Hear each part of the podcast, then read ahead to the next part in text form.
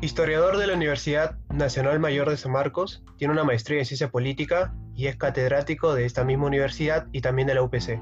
Creador de la página Creciendo con la Historia, Michael Mendieta Pérez está con nosotros hoy y desde ya le pido disculpas si en esta entrevista me refiero a usted como profesor porque creo que ese vínculo de maestro-alumno no se rompe tan fácil. Esto es Pensar Duele, mi nombre es Kevin Castañeda y en el episodio de hoy hablaremos sobre el etnocacerismo. Bienvenido profesor, ¿cómo está? ¿Qué tal Kevin? ¿Cómo estás? Gracias por la invitación y siempre tengo un recuerdo muy, muy, muy grato de la vez que fui docente contigo. Muchas gracias, profesor. Es un placer poder dialogar con usted. También, para mí. A ver, ¿en qué vamos a ayudarte a comentar? Creo que es importante ahondar en el tema eh, definiendo el etnocacerismo. Muy bien. Este, para los, nuestros oyentes, el etnocacerismo es un movimiento ideológico, político, eh, que aparece en el mundo militar del Perú eh, eh, a finales de los años 80 y que básicamente trata de buscar reivindicar la figura de, Cáceres, esta figura conocida en, la manera de cómo él defendió el Perú en una fase de, la guerra ¿no? con, Chile, ¿no? la guerra del Pacífico, en la llamada campaña, campaña de la Breña. ¿no?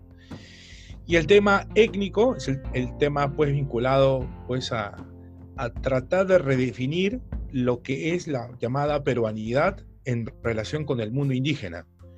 Aunque ellos hablan de la raza cobriza como una raza pues propiamente peruana o propiamente andina, ¿no? Entonces esta relación entre lo militar y lo étnico eh, da origen pues al movimiento etnocacerista que va a ser fundado por los hermanos Humala, ¿no? Básicamente, tanto Antauro como, como Yanta, ¿no? Como sabemos, Ollanta Humala se convirtió en presidente del Perú durante unos cinco años, sobre la base de una división ¿no? que tiene el etnocacerismo hacia una, hacia una versión moderada que se llamó el Partido Nacionalista, ¿no? Nacionalista. Y bueno, luego este, los etnocaceristas continuaron planteando sus reivindicaciones, sus, sus demandas políticas y actualmente pues ocupan eh, algunos escaños en el Congreso peruano. Tampoco no tan numerosos, son menos de 15, pero este, son bastante, eh, digamos, eh, logran tener cierto, cierta notoriedad en sus demandas, ¿no? en la necesidad de cambiar la constitución y ahora pues en este último tramo también se ha visto ¿no? que un sector de ellos han roto con el líder Antauro Mala, ¿no? que es el que ha quedado de la corriente más, más vamos, a, vamos a decir, pura del etnocacerismo, y que ahora se han vinculado con, con, con grupos de izquierda a través de la organización Juntos por el Perú. ¿no? Entonces, justamente esta es, la, un poco la novedad que te, que te comento, Kevin, es parte también del análisis eh, que no lo he hecho en, otra, en otro medio, en otra oportunidad, porque este es algo nuevo, ¿no? que un grupo de etnocaceristas han, se, han, se, han, ido ¿no? del movimiento, acusando a Antauro como que, que se ha moderado, que se ha puesto tibio, entre comillas, y ahora están dentro de estas agrupaciones de izquierda, ¿no? Eh, que buscan ahora eh, presentarse a las elecciones que viene eh, el siguiente año, ¿no? En, abril, ¿no? Por esa razón Por se esta, esta, división, ¿no? Bueno, ese es el movimiento etnocacerista, un poco así rapidísimo en cuanto a su historia desde el año 88 hasta la actualidad. ¿Quién iba a imaginar que íbamos a ver un Antauro Mala tibio? Recuerdo ah, alguna vez haber leído una carta que le escribió a su hermano, donde le decía, lamentablemente fuiste mi hermano y camarada de armas, razón por la que esforzándome te hago este último exhorto que ojalá sigas. Suicídate.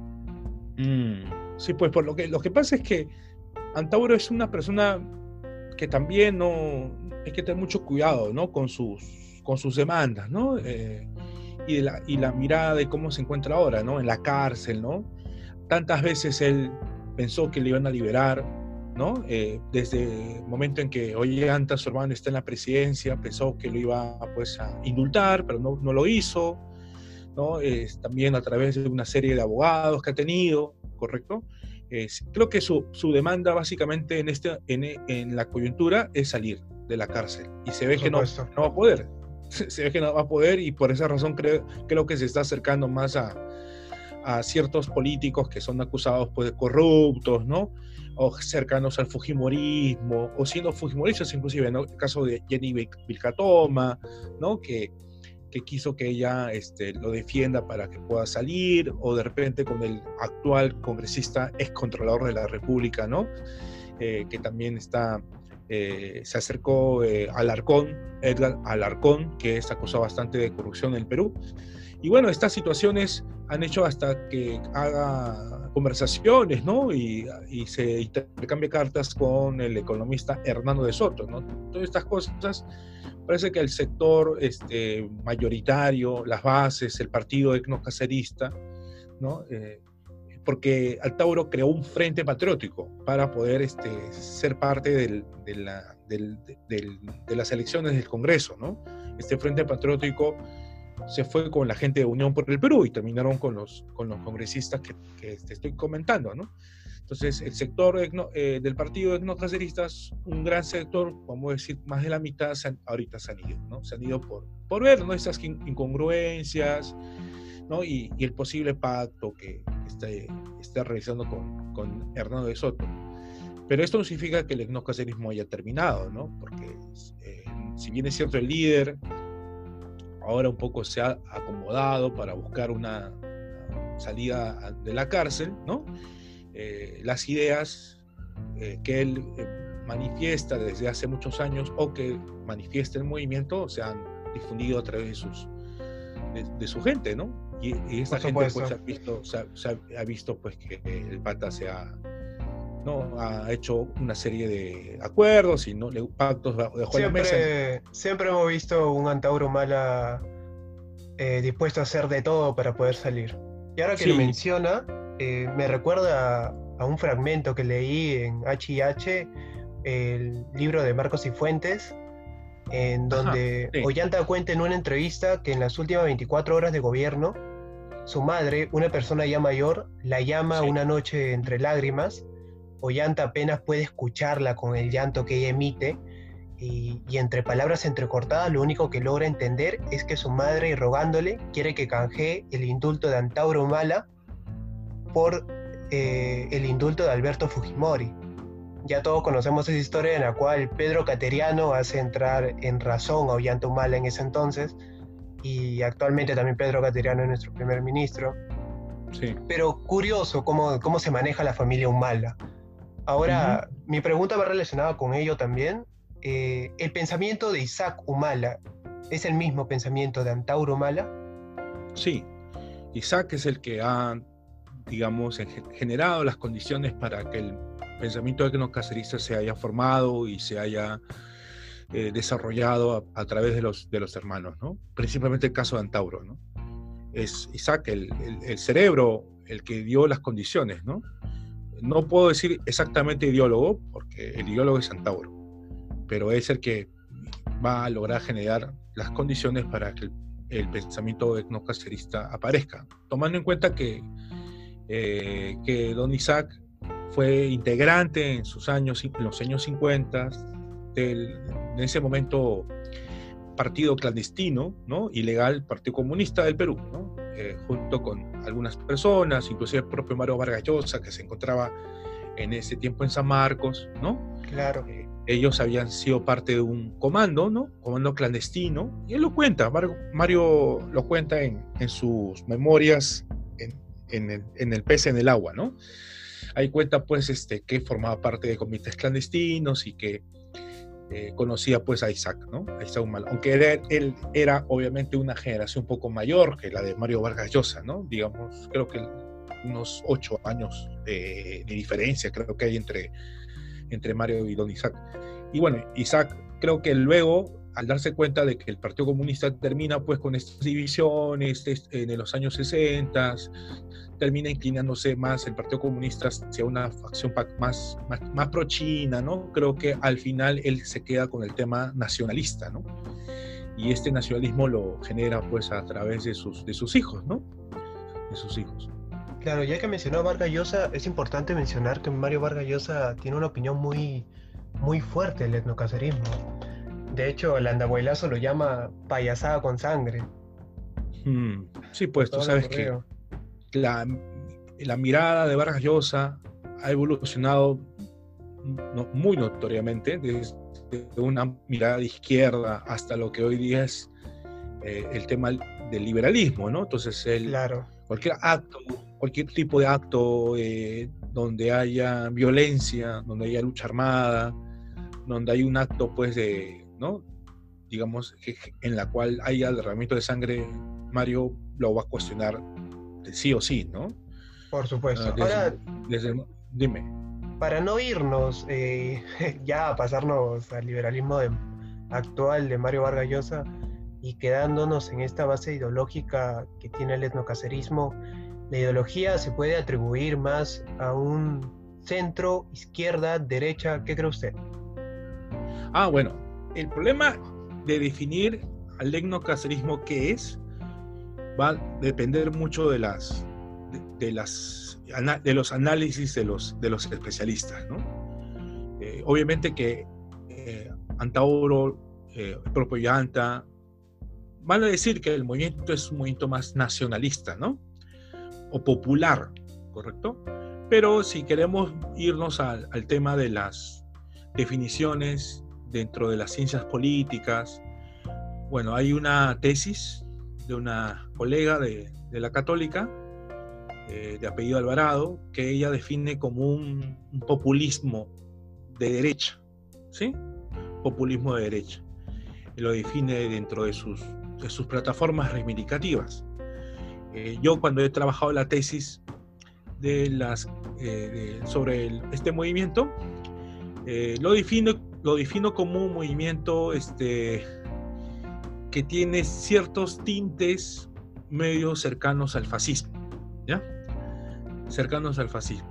Obviamente que no, podemos, no, puedo caer en la etiqueta de, decir que es fascista, rotundamente, no, pero tiene ciertos elementos, ¿no? ciertas características. Por supuesto. Con el, fascismo, ¿no? Eso, eso, es lo que yo defino, ¿no? Entonces, eh, el campo de la ciencia política es muy diverso, desde la óptica de diversos intelectuales, la definición de los movimientos. Un poco lo que hacía Jean-Marie Le Pen, ¿cierto? Claro, claro, obviamente, ¿no? Justo cuando conversaba con algunos amigos, siempre trataba de, buscar comparaciones, ¿no? Aunque tú sabes que las comparaciones también tienen sus problemas, ¿no? Entonces, claro, no es la misma, claro, no es el mismo contexto. Sí, pues. Y entonces eh, siempre hablaba de lo que tú justamente comentas, ¿no? De, Le Pen, ¿no? De Le Pen en, Francia, ¿no? Tiene sus, sus, digamos, sus cercanías, ¿no? Sus cercanías.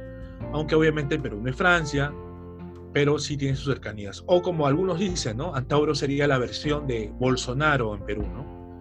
Es muy probable que, termine siendo como un Bolsonaro, cosa que yo también estoy de acuerdo, ¿ah? O sea, sí, si me dicen a mí, Antauro sería igual que un Bolsonaro. La diferencia es que Antauro es un militar o un ex militar, ¿no?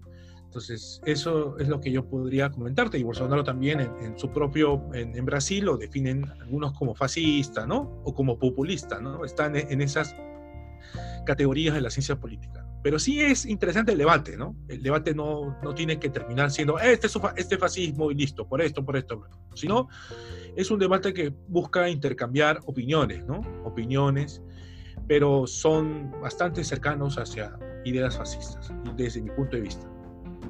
Por supuesto. Eh, es importante también rescatar eh, la hoja de vida del partido político que rescata el nombre de Antauro Mala. Unión por el Perú, como usted lo indicó hace un momento, eh, todos, bueno, pocos o muchos recuerdan que comienza con la candidatura de Javier Pérez de Cuellar para la presidencia del 95 una política más de centro. Ya hoy en día ya lo conocemos como la bandera del endocacerismo de Antauro Mala, y bueno, esta nueva, eh, este nuevo rompimiento de relaciones que ha habido dentro del partido. Y usted recuerda Unión por el Perú, el, el primer Unión por el Perú. Claro, o sea, el problema es que en el caso de nuestro país, el tema de los partidos políticos evidentemente son partidos que surgen por coyunturas. No hay partidos políticos de verdad. O sea, yo coincido con lo que decía el, finado Raúl Wiener eh, una vez que cuando estamos conversando y dando una charla a estudiantes, discutimos sobre el tema de los partidos, ¿no? Entonces él dijo, no, que no hay partidos. Dijo, sí hay, el APRO, que sea. No, pero no, porque no tiene ideología, ¿no? Entonces, mm, luego de, todo este análisis, claro, sí, dentro de todo este proceso que he podido profundizar más, ¿no? Eh, de la charla de Raúl, creo que también estoy convencido de que en el Perú no hay partidos políticos, ¿no? No hay partidos políticos, los partidos son coyunturales, no hay, no hay, ahora se dice, ¿no? Algunos dicen, oh, pero los partidos ya, ya no tienen que tener ideología, ¿no? Cosa que eh, yo lo, lo, cuestiono, ¿no? Un partido necesita tener una ideología, un, un leitmotiv, un motivo para poder lograr vivir dentro, hacer de la vida política, ¿no? Y bueno, Unión por el Perú aparece así, ¿no? Con un partido coyuntural, donde el diplomático Javier Pérez de Cuellar eh, creyó que para terminar su vida, ¿no? Soñó con ser presidente, había sido secretario general de la ONU, junto se juntó con una gente de, intelectuales de Lima, de provincia, ¿no? Daniel Estrada, el cusqueño, y al final pues este, terminó como un segundo movimiento después de Fujimori, ¿no? En el 95. Claro. Pero de ahí no más va a tener una, una fuerza, ¿no? Más bien se convirtió en, en, un partido, como tú dijiste, ¿no? Vintra alquiler, porque ahora el dueño, el dueño, mira, los partidos tienen dueño en el canal del Perú. este, es un señor llamado José Vega, que es el que, ¿no? Como tiene inscripción su partido, entonces la gente lo busca, ¿no? ¿Cuánto me das? ¿Qué es lo que me beneficia? ¿Me vas a meterme en la candidatura? Entonces, es un poco lo que se juega ahora, ¿no? En el caso de, por ejemplo, del grupo de caceristas que se han ido conjuntos por el Perú, Juntos por el Perú no tiene inscripción, pero, pero eh, dentro de este vínculo eh, estaba con el Partido Humanista. El Partido Humanista es, es este, su principal líder es Yehudy Simons. Y Simons parece que al enterarse de esta cercanía con los etnocaceristas, Simons ya no quiere que el Partido Humanista sea parte de este grupo de movimiento de izquierda, y pareciera que hoy día lo he visto en las redes sociales, que Simons no quiere aceptar que el Partido Humanista, que es el que tiene la inscripción, ¿no? Este, se junte con ellos. Entonces, oh, va a haber un problema, ¿no? Va a haber un problema porque va a haber dificultades, vamos, es, ya es el momento, ¿no? De ver con quién nos, nos quedamos para, porque ellos tienen inscripción, ¿no?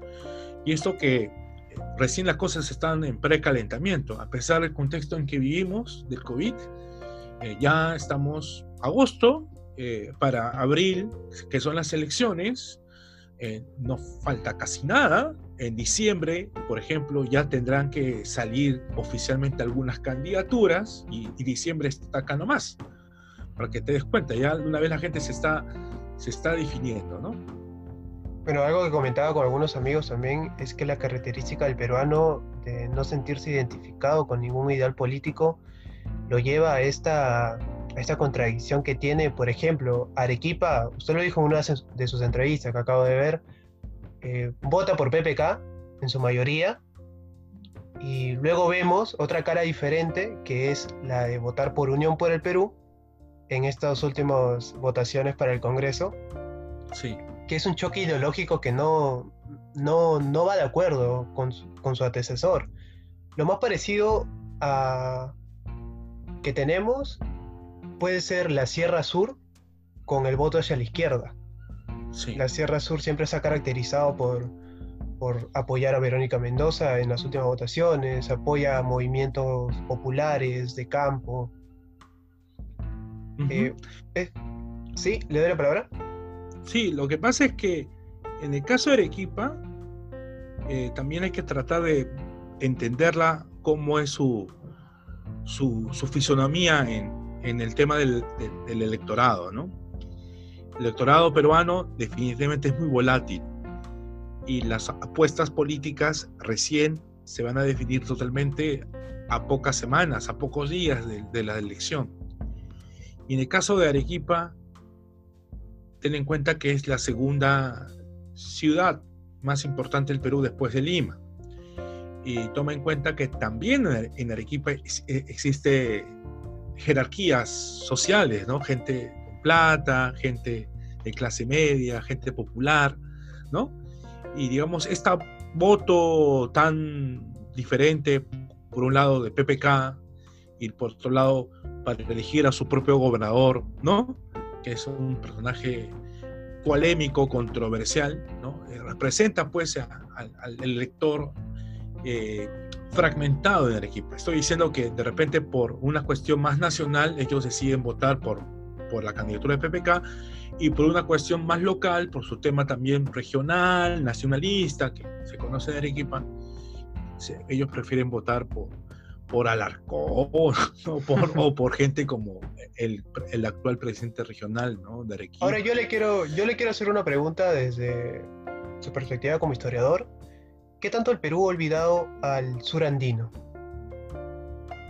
El Lima es el que ha olvidado el sur andino. Lima siempre ha, mostrado una actitud bien, bien. Muy buena corrección. Muchas gracias. con las provincias Siempre, siempre, históricamente, desde el momento en que se dio la independencia, las élites limeñas nunca estuvieron de acuerdo con, con el proceso independentista, ¿no? Nunca, nunca estuvieron de acuerdo, salvo algunas excepciones, ¿no? Claro. Molestarán pues algunos historiadores, pero en general los limeños estaban muy de acuerdo, era, Lima era el centro de poder de la, de la nobleza, ¿no? española, el centro político y no quería perder sus privilegios. Entonces las aspiraciones independentistas nacen en provincias, nacen de las élites de provincia, ¿no? Y siempre esta actitud ¿no? de, Lima. Lima, en el caso de la Confederación Peruana Boliviana, siempre se opuso a estar unida con Bolivia, ¿no? ¿No? Dentro de estos estados que se crearon, ¿no? Claro. es una situación eh, histórica, ¿no? Lima siempre no observa el tema de lo que sucede en provincia, ¿no? y esto nos llama mucho la atención y no sé, históricamente no sé cuándo va a tener que acabar, ¿no? Pero se, evidencia, ¿no? Se evidencia igual con el tema del voto, ¿no? Las provincias, especialmente como tú dijiste, el del sur, reaccionan de manera diferente a Lima, pero Lima tiene el caudal mayor de votos. Lima determina. Lima determina, Lima influye, ¿sí? Pero también en, en algunos procesos electorales puede también haber sorpresas porque también tome en cuenta de que cada elección, por lo menos, hay dos millones de electores nuevos. Es decir, en el próximo proceso electoral del 2021, los nuevos votantes, que son aquellos que tienen 18, 19 o 20 años, los que van a votar por primera vez, son, en el caso peruano, dos, cada vez dos millones. O sea, dos millones de nuevos electores votan en cada elección. Entonces, date cuenta también esa, esa, esa consideración. Y los jóvenes están, tienen una mentalidad muy diferente, ¿no? Muy diferente. Y también su voto es importante. En el tema congresal, por ejemplo, si tú te enfocas solamente, eh, quieres ser candidato al Congreso, y te enfocas solamente a un público netamente juvenil, 18, 19, como lo que sucedió con el caso de este, la, la victoria del FREPAP. también. no, claro, pero del FREPAP. Del FREPAP, la gente del FREPAP gana por una situación eh, de, eh, de, gente que no, quería, que no quería hacer nada de política, ¿sí? Que son estos muchachos loteros, ¿no? Y que para, y para molestar al, al elector peruano decidieron ponerse de acuerdo, ponerse de acuerdo con el, el votar por el pescado. ¿no? Entonces, eh, y mayormente son personas que están vinculadas a la gente nueva que va a votar, ¿sí? Si tú ves cómo hicieron este famoso a este payaso que aparece en las redes sociales, ¿cómo se llama? ¿Te acuerdas? Este payasito que aparece en las redes sociales y que los doteros lo apoyan, sus transmisiones, sus transmisiones, eh, Eh, Son muy vistas, llega, llega una muy buena cantidad de público. Claro, claro, más de 10.000 en cada en, este payasito que no me acuerdo cuál es el nombre, pero tiene bastante bastante audiencia. Son los doteros. Son los doteros. Entonces, imagínate, hay elementos nuevos de análisis que hay que hacer.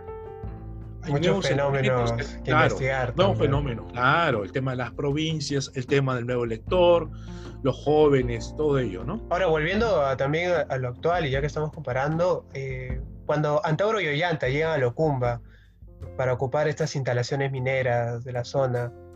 Y muestra también una simpatía increíble de las personas. Las personas lo apoyan a más no poder. Si hoy en día eh, habrían estos personajes que, no sé, se unieran a este conflicto que ocurre ahora en Espinar y tuviesen el mismo apoyo, y creo que ahora no sería tan tan chocante como lo fue antes porque, el, como usted dice, el nuevo electorado ya se enfoca en, jóvenes, ya se enfoca en, otro, en otra gente. Sí. Yo creo que en provincia, cuando tú hablas de los conflictos en Espinar, todo ello, hay todavía un respeto a dos instituciones de parte de la población, de esos lugares, de los ciudadanos de esos lugares. Una es la iglesia, y el otro es el, ejército. Son, aunque no lo creas, dos instituciones que se, que se respetan mucho en provincia. Bastante, bastante. Tú ves conflicto social, la gente quiere que la iglesia sea, sea e intermediaria, ¿no? No podemos alcanzar ese estado laico que... No, no, no, no va a ser posible a pesar de, de algunos amigos que tengo en Lima y que que tratan de cuestionar el papel de la iglesia, pero no podemos negarla. O el tema del ejército. Acuérdate, ¿quiénes son los que hacen el servicio militar? La gente de Lima no es, es la gente de provincia, ¿no? Entonces, este, hay una, una conexión muy fuerte entre, entre el aspecto militar. En este tema del contexto del coronavirus, no sé si, te acuerdas, se llamó a, a los reservistas, ¿te acuerdas? Por supuesto. La defensa. ¿Quiénes son los que fueron? ¿Son gente de Lima? No, son la gente de provincia. Son la gente de provincia. O sea, hay dos instituciones que siguen siendo muy respetadas, muy respetadas. Y si aparece un caudillo militar en Espinar, ¿no? Obviamente que habrá bastante, ¿no? Bastante interés. A pesar que, que no sea un caudillo este, civil, pero al caudillo militar se le se respeta, ¿no? Ese uniforme, el uniforme que tiene el militar, es algo que la gente le llama mucho la atención. O sea, el tema de la imagen que da. Respeto, supuestamente, ¿no? Por supuesto. Y para cerrar, eh, ya que nos fuimos de tiempo, eh, un último análisis sobre estos nuevos fenómenos políticos que pueden salir hoy en día en el Perú. El populismo sabemos que es la, la puta de la, de la política, que se puede vender a cualquiera, no tiene no tiene ni un margen de derecha, no tiene ningún margen de izquierda. Eh, este populismo que puede hacer llegar a gente a poder, como vemos el caso de Urresti, como vemos el caso de Unión por el Perú. Eh, un último análisis, usted. A ver, ¿qué es lo que puede pasar? ¿Qué es lo que puede pasar en, esas, en esas votaciones venideras? Bueno, siendo hoy día 1 de agosto, yo creo que ante la, la negación de, del Solar de ser candidato presidencial, porque no quiere arriesgarse mucho por el contexto de crisis económica que el Perú atraviesa por el tema del COVID. Eh, yo por supuesto, va a ser muy, muy difícil. Pues yo estoy, creo que Urresti, Daniel Urresti puede ser candidato, candidato. Eh, el Partido Morado mm, de repente tendría que apoyar a Julio Guzmán a, a regañadientes, salvo que Forsyth se anime a postular, cosa que no lo sé, no le puedo asegurar muy bien, pero yo veo que hay un candidato el morado, que puede ser Guzmán, de todas maneras, eh, Urresti también como candidato, y la izquierda, que se va a presentar otra vez dividida, fragmentada en tres, en tres de repente, y, la idea es buscar ¿no? un, candidato que, que trate de defender la posibilidad de que también Keiko pueda ser candidata nuevamente, ¿no? Como es lo que quiere ella, ¿no? porque ahora Keiko está haciendo su famosa escuela de políticos, ¿no? Keiko, Muy gracioso. puede ser otra vez la amenaza. Sí, sí, sí. El Keiko puede ser la amenaza, ¿no? Lo veo todavía muy nebuloso. Yo había sostenido con mucha seguridad antes de, antes de unos días que el, que iba a ser presidente del Perú iba a ser el Salvador Solar, pero ante su renuncia, ¿no? Él lo dijo en una entrevista, ya lo veo yo nebuloso. Y lo único que estoy viendo es posiblemente que Urresti o que Forsyth o mismo Guzmán sean los candidatos fuerza. No creo que la izquierda logre ganar. Es muy difícil, muy difícil. La izquierda tendría que apoyar un candidato moderado para que evite que Urresti de repente salga eh, elegido, ¿no? Posiblemente, porque Urresti es lo que pueda planear Juntos por el Perú, el partido, el ex partido. Claro, claro, claro. O sea, o sea habrá. Es muy difícil hacer eh, notar a alguien faltando tan poco. Sí, y, a mí me sorprende porque me haces una pregunta que ahora lo estoy analizando bien y lo veo nebuloso, bien nebuloso. En las últimas, claro, o sea, yo estaba pensando que el Solar iba a ser, ahora de repente el Solar se anime pero ya lo dijo, lo dijo estos días, que ya no va a ser candidato, pero de repente lo animen, lo animen, y esto podría pues eh, ser más interesante, ¿no? Lo de ser más interesante. Es curioso, porque va de la mano con lo que usted dijo anteriormente de esta, este egocentrismo limeño. En Forsyth ni siquiera lo deben conocer en, en los pueblitos de Moquegua, en, en los pueblos del Amazonas, pero sin embargo, eh, dentro de lo que hizo en el distrito de Lima, eh, ya, ya puede ser un futuro candidato presidencial. Es, es el efecto que tiene Lima. Claro. Y lo de Urresti va por el tema popular de Lima, que lo apoyan los distritos más masivos, San Juan, Los Olivos, todo ello, y también un plus que él, que él puede jugar, si es que le aconseja bien, es el plus militar que es lo que otra cosa que te acabo de decir hace un rato. El plus del militar, del uniforme, ¿sí? Es, la, es lo que puede jugar positivamente en provincia. Por supuesto. Entonces, nos despedimos. Eso es todo por hoy. Muchas gracias, profesor, por, por aceptar la invitación. Muy bien. espero apoyarte en otra entrevista más adelante para comentarte las elecciones. Esperemos las elecciones, esperemos los candidatos y habrá mucho que analizar y mucho que hablar. Listo. Muchas gracias. Siga la página Creciendo con la Historia, es una muy buena página eh, del profesor. Y esto ha sido todo por hoy. Muchas gracias por escucharnos. Buenas noches.